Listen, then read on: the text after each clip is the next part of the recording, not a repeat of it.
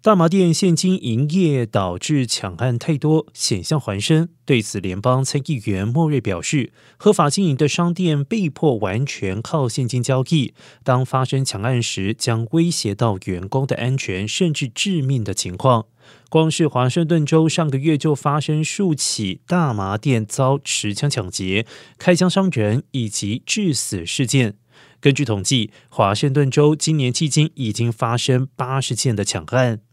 华盛顿州酒品大麻局局长波斯特曼表示，这类抢案次数之多简直吓人。在过去一个月内，该局已经举办了好几场公众安全论坛，敦请执法人员细究保安良策，也跟州政府主管金融单位研商如何让地方金融机构和信贷合作社与大麻业者合作，用电话交易方式减少现金往来。